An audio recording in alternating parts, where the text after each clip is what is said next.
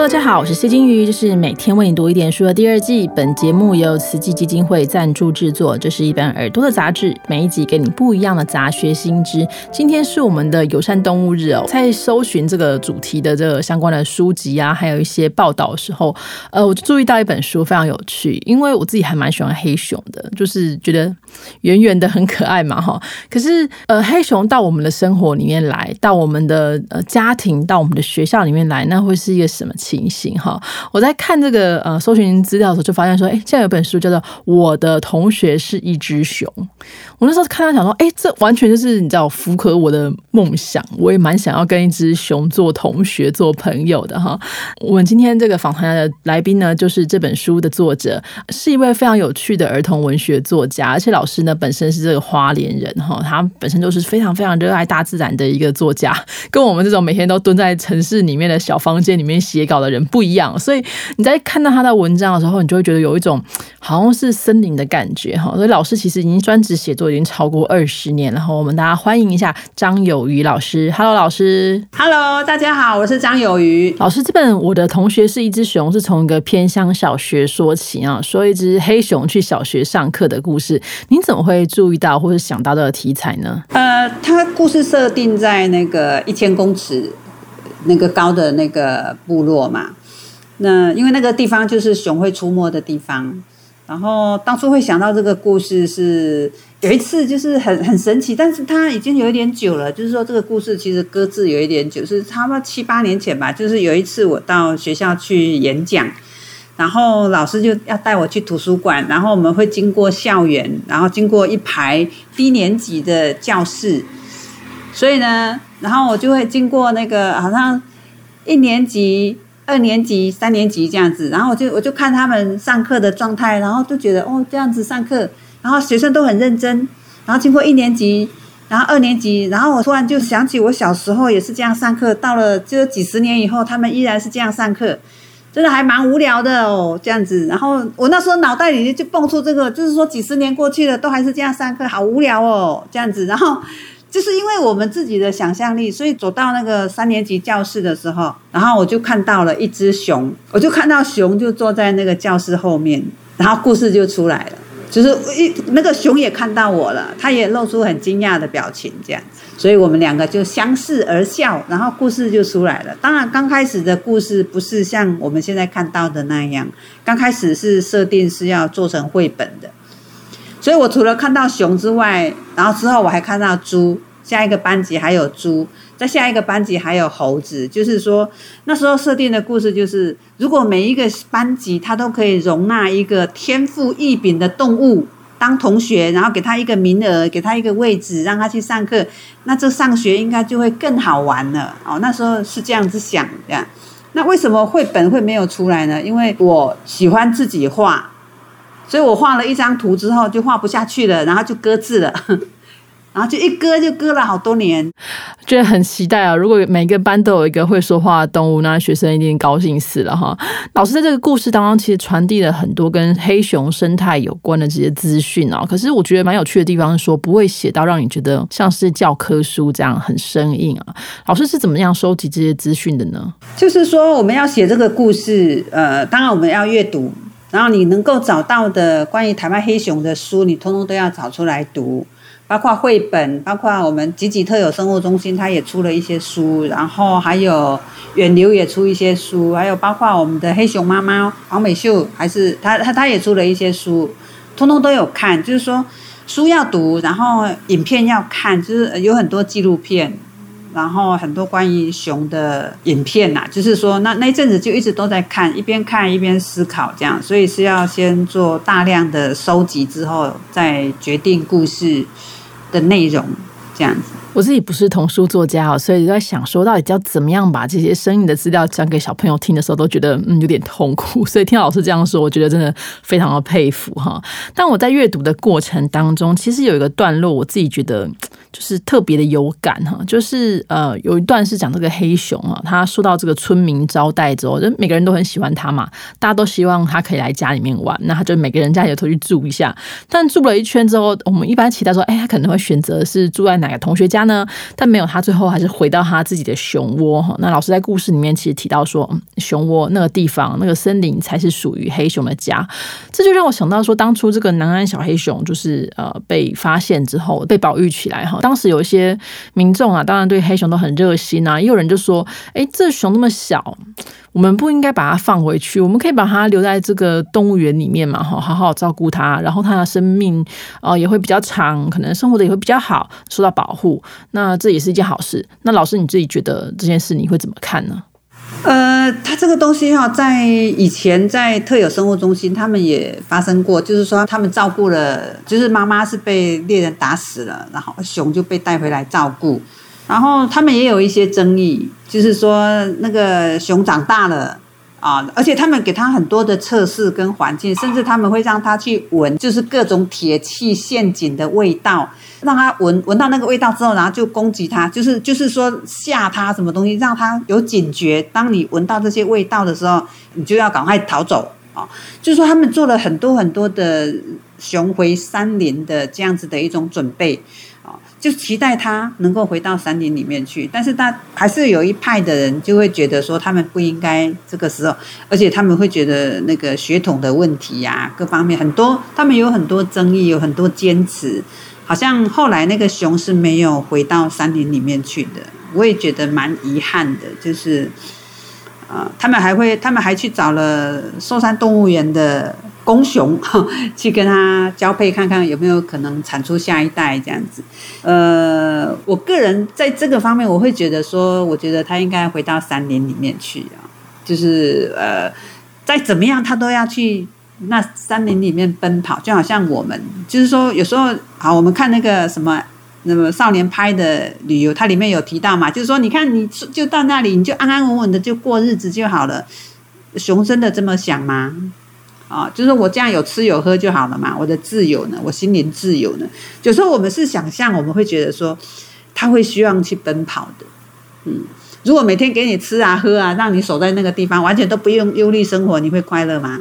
我觉得不会，觉得嗯。所以那时候思考，我也觉得是是这样，或者是就留在动物园，或者所有的熊，我觉得我们可以讨论一个东西，就让孩子来思考一下，就是说。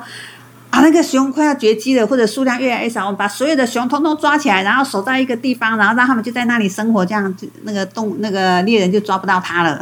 就是我们来讨论一下可不可行，它有什么样的后果，或者是然后就弄一个极假的森林，然后用通通围起来，熊就在那里生活。就是说，我们是不是让孩子丢出一些问题，让孩子去找问题在哪里，有没有可行，然后麻烦在哪里？就是熊的食物圈子这样子。它会饿死的，我觉得，因为它的食物量是不够的，这样啊。那熊为什么最后它一定要回到森林里面啊？因为它跟我们的人的生活绝对是不一样嘛，因为它不可能变成人的那个模式，在人的村子生活，就是说，它终究是要回到山林里面去的。我们就算再怎么爱这只熊，我们也不可能跟着它跑到森林里面去过野人的生活嘛。所以，我们最终还是要回到自己的生活领域去。只是说，我们人是可以更文明一点的，我们可以做更好的人的。就是说，我们在做很多决策的时候，可以为森林里面的动物们多设想一下。比如说，你你开道路啊，你你你的开发啊，其实对熊都是一种侵略。就是说，你不断的侵入它的领地啊，把它逼，一直不断的逼到更深山里面去，这样。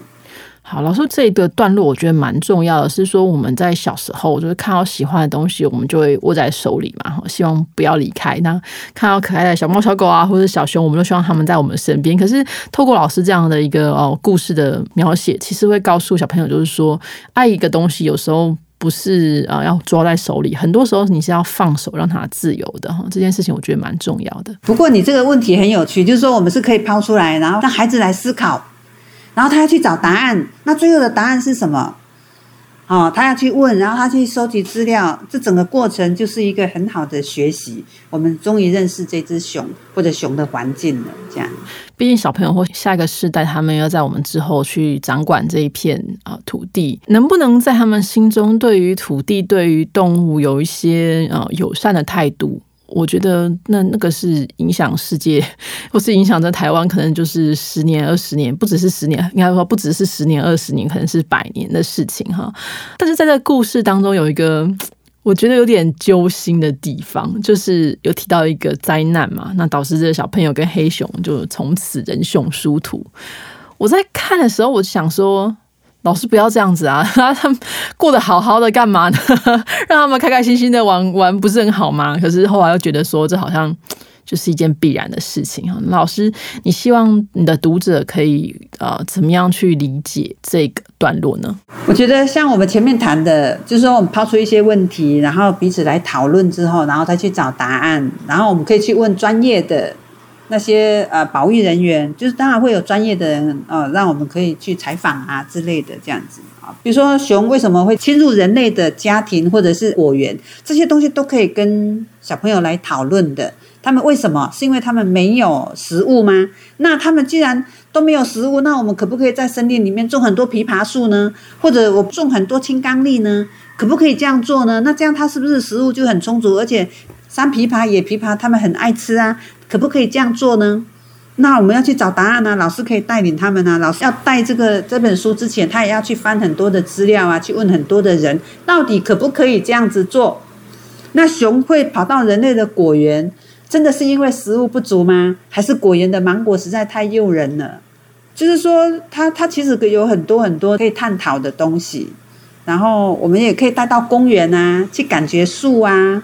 哦，因为这本书我觉得放了很多大自然的东西，就说我们来到森林，我们到底要怎么跟森林相处啊？我们只是在那里跑，然后一直喊，很无聊，很无聊吗？因为森林真的非常好玩的，就是我们还没有学会到森林里之后怎么去享受它啊，所以我们可能会需要教育一下我们的孩子，到森林里之后，你可以找诗啊，可以看树叶啊，可以享受风啊，可以有很多的想象啊，这样子。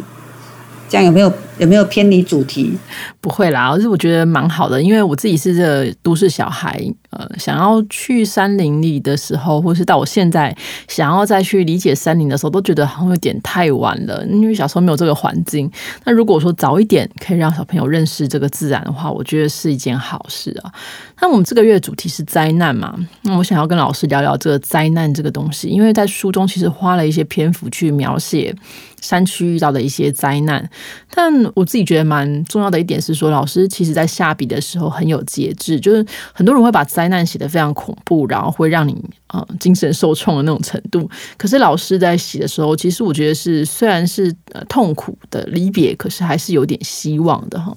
那我就很好奇，老师有没有进去灾区进行考察？那如果有的话，你当时的感受是什么？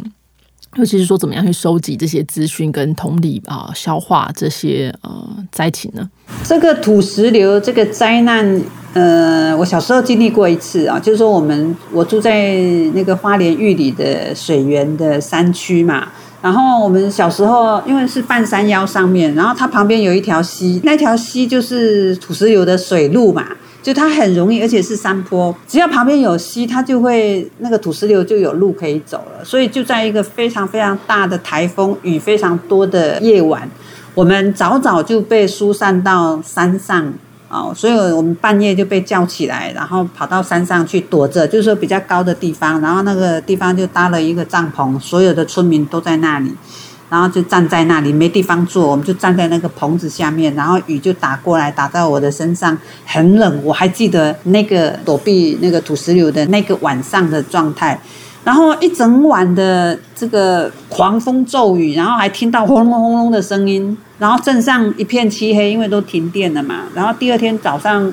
天亮之后，我们就下山，回到家以后。我们那个土石全部都冲到我们的果园，然后我们的邻居有差不多四户的人，那个房子是被埋掉的，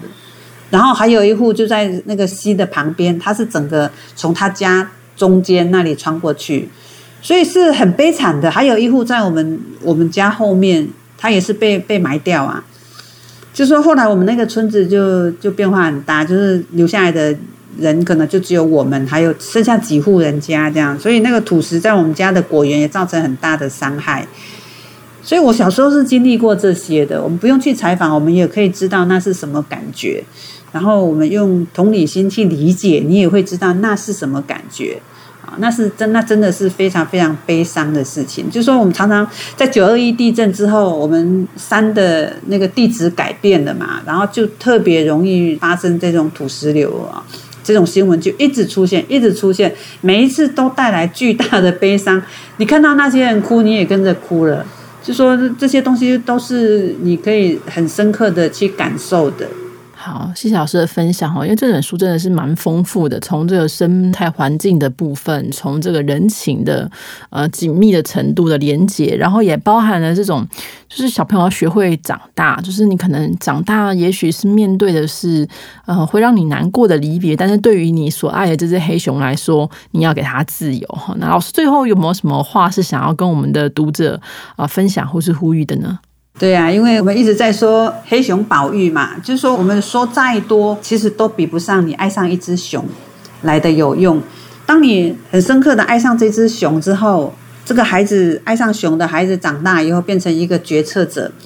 这些东西会在他的内在反刍。他当他要决定某一些很重要的事情的时候，他一定会回想起这只熊。所以我觉得最大的用意就是让我们的孩子爱上熊，然后变成一个温柔的人。透过阅读，我们变成一个感性的、温柔的人，爱大自然的人。我觉得爱大自然的人的孩子绝对不会变坏哦，因为你往森林一站，就是说你当你很悲伤、很忧愁、很愤怒、情绪无法那个疏解的时候，你就到到森林里面去走一趟，你去爬个山板，到山一个人。好好的跟自己相处，感受山林所给你的一切，我觉得你就可以静下来，你就可以好好的去思考。其实用意是在这里，所以我们我都觉得，你多读一本书，你就会越朝温柔的人去迈进。这样读越多书的人，我会觉得说他是越温柔的，他内在的感性会越来越多。这样子。好，我读完老师这本。我的同学是一只熊的时候，我也觉得老师应该是一个非常非常温柔的人。那如果你希望你的孩子，或是希望你的这个小朋友，或者你的呃亲亲朋好友的小朋友们，是也会成为一个温柔的人，希望他们对于山林、对于动物、对于很多事情有友善的态度，然后通常也要学会一些生命的功课的话，我就非常推荐你来读《我的同学是一只熊》，作者是张友瑜老师，那是由亲子天下出版的。好的，我们今天非常谢谢张于老师的分享，谢谢老师。谢谢。